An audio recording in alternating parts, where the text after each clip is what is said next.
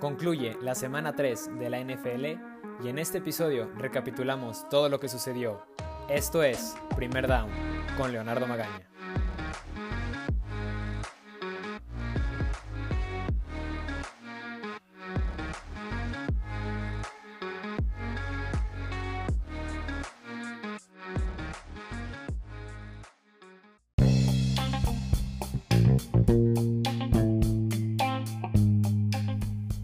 La semana 3 de la NFL y como ya es costumbre, la liga se llena de nuevas opiniones. Los Vaqueros de Dallas pierden contra los Seahawks. Y nos hace pensar, ¿para qué están estos Cowboys? Sabemos que no están para el campeonato. Pero entonces este equipo, ¿qué es? Tom Brady estuvo fantástico con los Bucks y estoy seguro de que ustedes lo vieron ese juego. Los Packers al fin se sienten como contendientes al campeonato. Trubisky pierde la titularidad las Águilas de Filadelfia ya no confían en Carson Wentz. Joe Burrow vuelve a batallar con su línea ofensiva. Drew Brees está dejando un playbook bastante limitado a los Santos de Nueva Orleans. Ambos equipos de Nueva York, lejísimos de ser competitivos en esta liga. Los Ravens jugaron contra Kansas City, el juego más esperado de la temporada tal vez. Y Patrick Mahomes hace más larga esa brecha que hay entre el número 1 y el número 2. Eso y más en este episodio de Primer Down.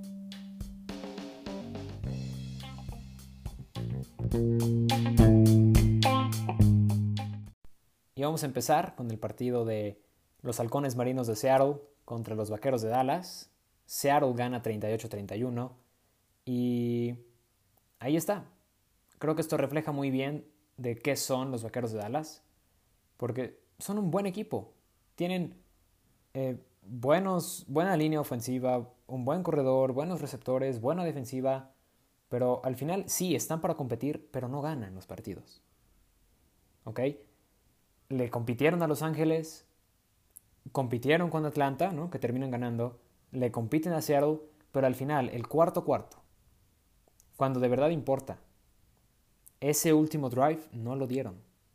No, no puede Dallas. Y, refleja muy bien lo que es este equipo en Dak Prescott. Buen coreback, pero no es espectacular.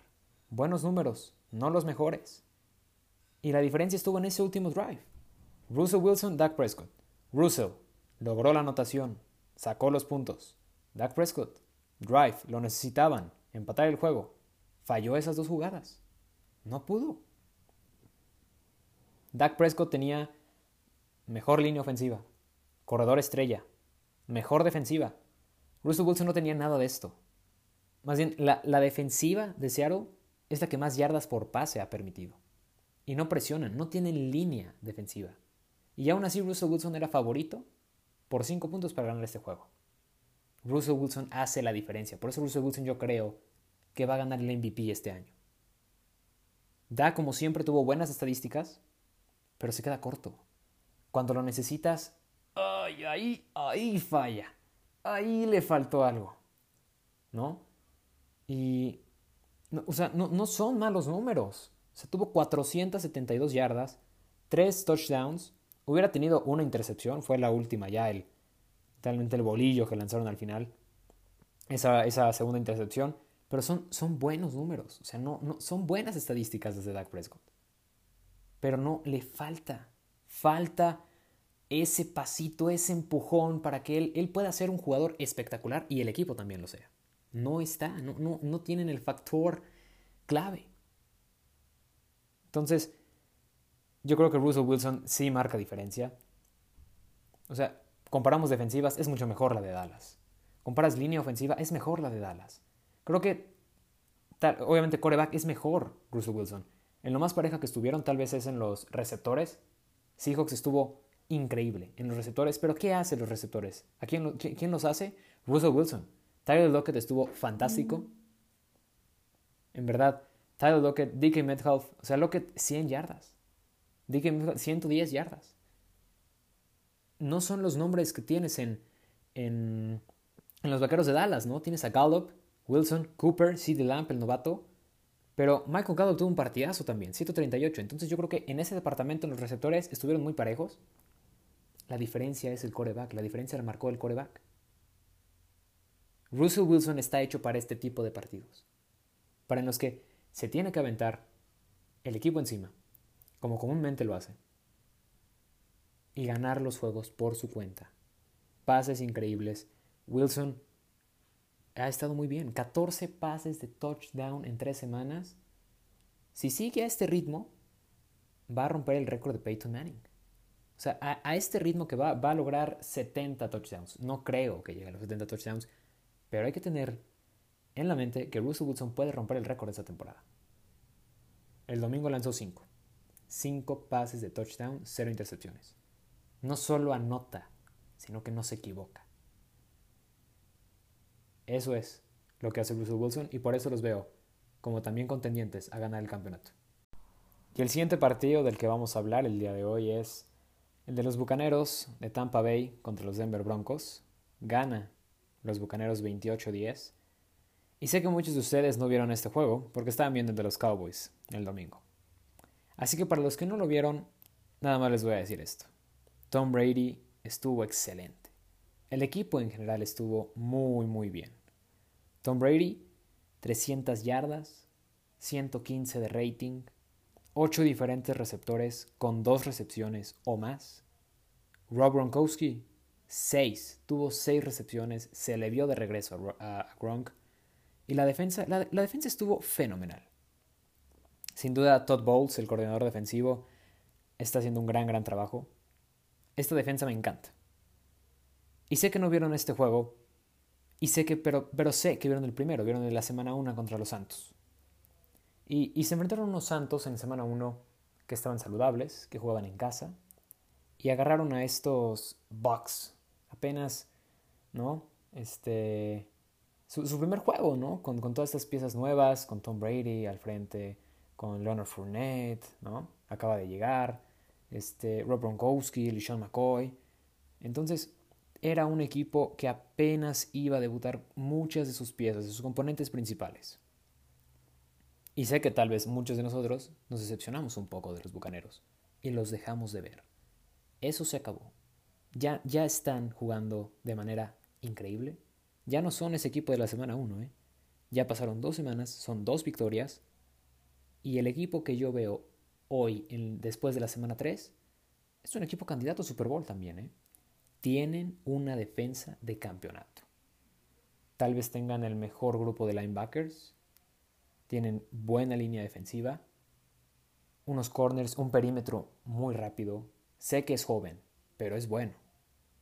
La verdad sí, Todd Bowles está haciendo un trabajo bastante, bastante bueno. Y sé que conocemos a Todd Bowles por que dejó a los Jets, ¿no? Porque fue el head coach de los Jets y no pudo hacer nada, pero es un gran coordinador defensivo, ¿eh? La verdad, actualmente creo que es el mejor coordinador en la NFL. Está haciendo un trabajo fenomenal. Me está gustando, ¿eh? Me está gustando lo que estoy viendo los Bucaneros. Ahora sí empiezo a ver un equipo de campeonato. Ahora sí empiezo a ver lo que tanto nos estuvieron vendiendo en la pretemporada. Ese es un equipo que va a ganar su división. Sé que dijimos, ¿no? Que iba a ser muy competitivo, iba a ser difícil y lo va a ser, ¿eh? Todavía queda bastante, bastante la temporada. Va a haber lesiones, eh, creo que los Santos van a poder ajustar. Este, las Panteras de Carolina también. Eh, Atlanta, yo creo que tiene equipo, tiene que salir de ese hoyo y, de, perder los partidos en, el cuarto cuarto. Va a seguir siendo competitiva.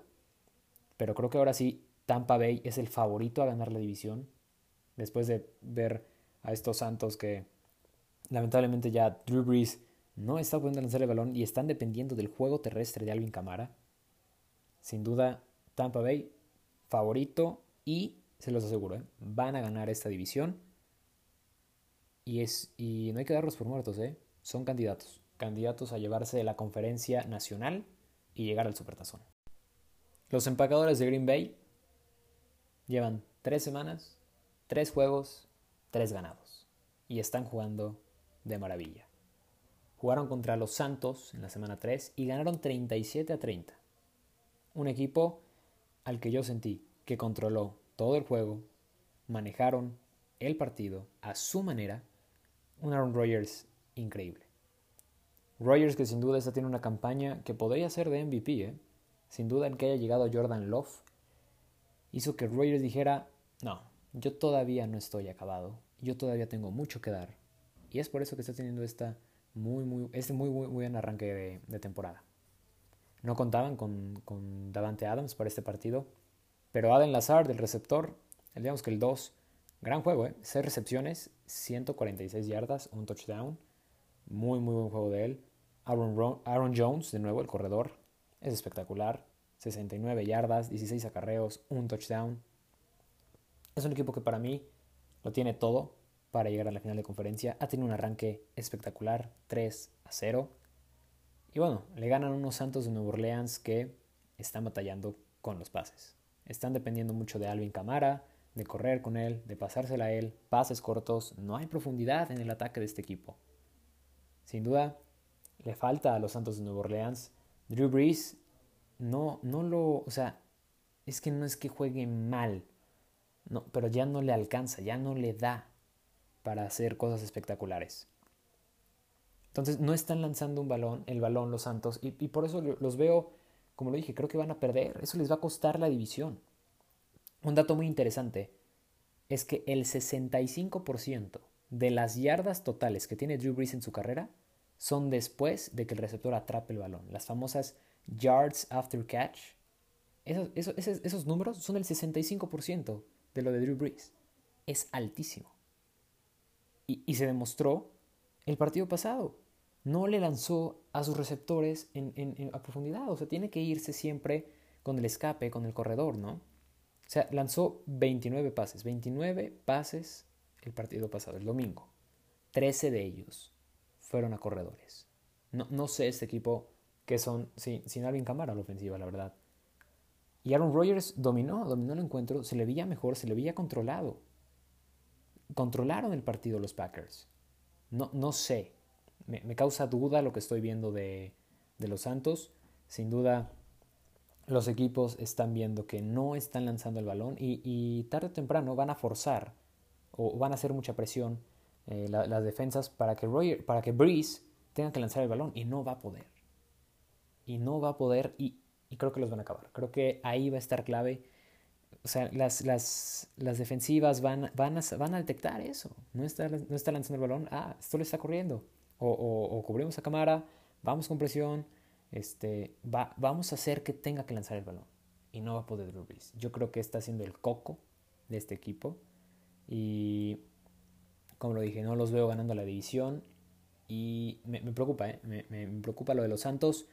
Porque al principio de, antes de que empezara la temporada, lo poníamos como esta ofensiva que iba a destrozar. Sin duda la pérdida de Michael Thomas ha costado.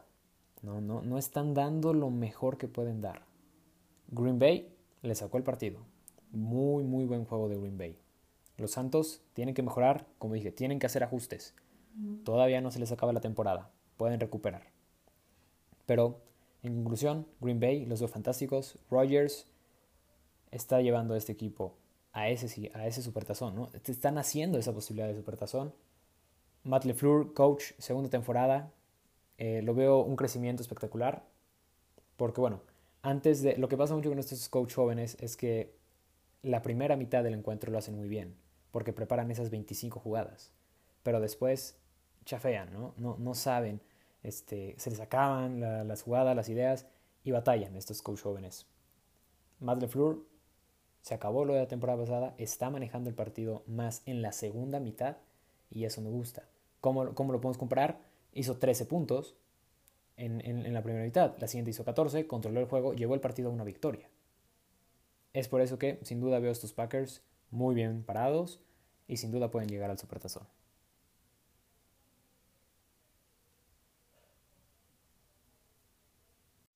Y bueno, como dije que todo era alegría y felicidad en Green Bay, ¿no? Que iban tres semanas, tres juegos, tres ganados. Bueno, por primera vez las Águilas de Filadelfia, aunque no lo crean, no perdieron. No, no perdieron las Águilas de Filadelfia, pero empataron. Sí, no pudieron ganarle a, las, a los bengalíes de Cincinnati y como les dije en un episodio anterior, este iba a ser un partido que nos iba a dar un diagnóstico de para qué estaban estas águilas de Filadelfia. No se sacan diferencias las águilas y los bengalíes de Cincinnati. Corebacks muy similares. Y, esto es a favor de Burrow, ¿eh?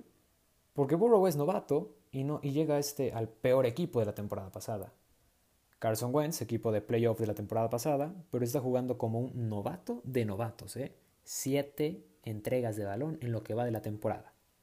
El rating más bajo de la liga, y no solo eso. Yardas por intento también es el más bajo en ese departamento. Doc Peterson ya no confía en Carson Wentz. Les voy a decir lo que yo vi en ese juego. No le querían dar el balón a Wentz. ¿Por qué? Porque lo va a entregar. Y lo entregó. Dos intercepciones, ¿eh? Dos intercepciones en el partido. Doc Peterson está diciendo, vamos a correr.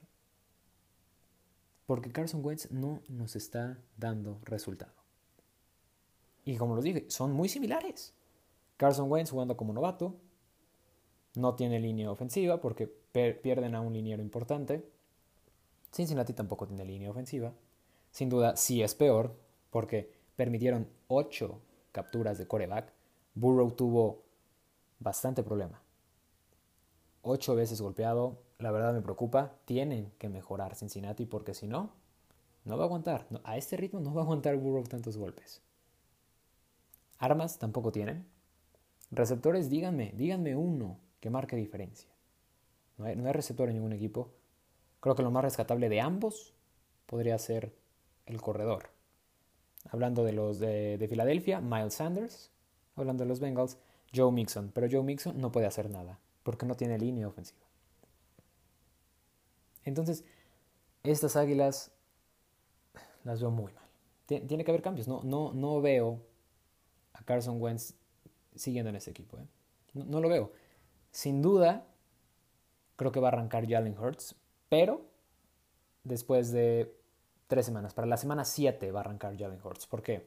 Porque Doug Pearson no va a quemar a Jalen Hurts en, en alguno de los próximos tres partidos, porque enfrentan a San Francisco, a los Steelers y a los Ravens. Tres defensivas bastante buenas. Sin duda van a perder en todos. ¿eh? Sin duda, las Águilas no le van a competir a ninguno de estos tres equipos. Tal vez me digan contra San Francisco, pueden. Sí, porque San Francisco está lastimado, está lesionado, pero aún así, San Francisco, los suplentes de San Francisco le ganan a este equipo de Filadelfia. ¿eh? El equipo de Filadelfia no trae nada. Nada. No sé si Doc Peterson pueda perder su, su puesto como head coach, pero sin duda creo que Carson Wentz se va a ir. Y Jalen Hurts va a iniciar para la semana 7. De Cincinnati, bueno, Burrow creo que no tiene el equipo para poder lucir, para poder en verdad dar o demostrar todo lo que va a dar en la NFL. Tienen que encontrarle armas y, mejorar, mejorar, mejorar en general, pero lo veo por buen camino. Creo que, creo que Burrow pudieron, el partido lo llevaron a, a 23-23, o sea, esto fue un overtime. Sin duda creo que Filadelfia nos dio un diagnóstico claro de qué son. Son un equipo que va a perder y va a perder muchísimos encuentros y va a haber cambios la próxima temporada. Cincinnati, un poco lo que ya sabíamos, les va a costar bastante, pero puede. Creo que es una victoria en general para Cincinnati. Para Filadelfia es una derrota monumental. Sin duda, tal vez, probablemente sean el peor equipo del NFL en este momento, no lo sé, porque ahí están los Jets, ahí está Nueva York. Y creo que nada más ahí vamos a ver la diferencia. Creo que Filadelfia va a conseguir sus victorias nada más contra los gigantes de Nueva York. De ahí en fuera, los veo perdiendo el resto. Filadelfia decepciona, no juega bien. Carson Wentz, se te está acabando el tiempo, ¿eh? Se te está acabando el tiempo y tienes a un Jalen Hurts que quiere demostrar de lo que está hecho. Y bueno, el siguiente juego Kansas City, Baltimore Ravens ganan los Chiefs 34 a 20. En lo que era tal vez el juego más esperado de la temporada, creo que termina decepcionando. ¿Y quién decepciona? Decepcionan los Baltimore Ravens. Sin duda, Patrick Mahomes está en otro nivel. Lamar Jackson puede que haya ganado el MVP la temporada, la temporada pasada, puede que ganó el mejor jugador de la temporada pasada, pero no. Una cosa es Patrick Mahomes, campeón de Super Bowl, y otra cosa es Lamar Jackson, buen jugador, talentoso, sensación de la liga. Creo que la brecha entre estos dos acaba de crecer después de este juego. Sin duda, Patrick Mahomes lo ha demostrado. Él está para llevar o, ser el siguiente en la fila del legado de el coreback, de la figura del coreback en la liga. Tom Brady ya se va a ir. Drew Brees también. Rogers, le quedan pocos años. Russell Wilson es el quien ahorita se la doy. El siguiente en la fila es Patrick Mahomes. Si no, es que ya la tiene, ¿eh? Lamar Jackson, cero ganados, cinco perdidos contra Kansas y equipos en los playoffs. No, Lamar Jackson no está funcionando en tercera oportunidad, ¿eh? menos en tercera y largo. O sea, no puede Lamar Jackson. En cambio, comparas con Patrick Mahomes, ah, tercera y largo, no, no lo puedes dar por muerto. Más bien creo que ahí es cuando más peligroso es porque ahí es donde te puede notar. Creo que es la diferencia entre estos dos. También no, no creen que no se vayan con la finta de que Baltimore ya de plano va y que no va a poder. No, Baltimore todavía es candidato. Sin duda es, es muy probablemente que lo que los veamos en la final de conferencia. Pero la diferencia entre los corebacks es acaba de crecer. Patrick Mahomes sin duda se puso a otro nivel, al que Lamar Jackson todavía le falta. Van a ganar los Baltimore Ravens. Son un buen equipo. Pero no le ganan a Kansas City en este momento. Creo que Mahomes, como lo he dicho, está siendo la figura, el líder de la liga. Y, yo, yo, los veía, ¿eh?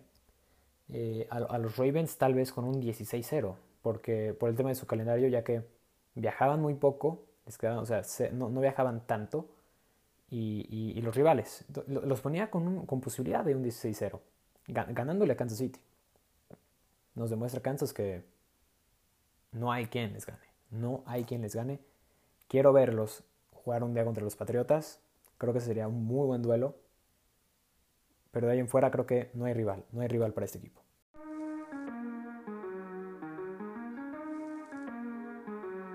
Y bueno amigos, llegamos al final de este episodio. Esto fue Primer Down con Leonardo Magaña.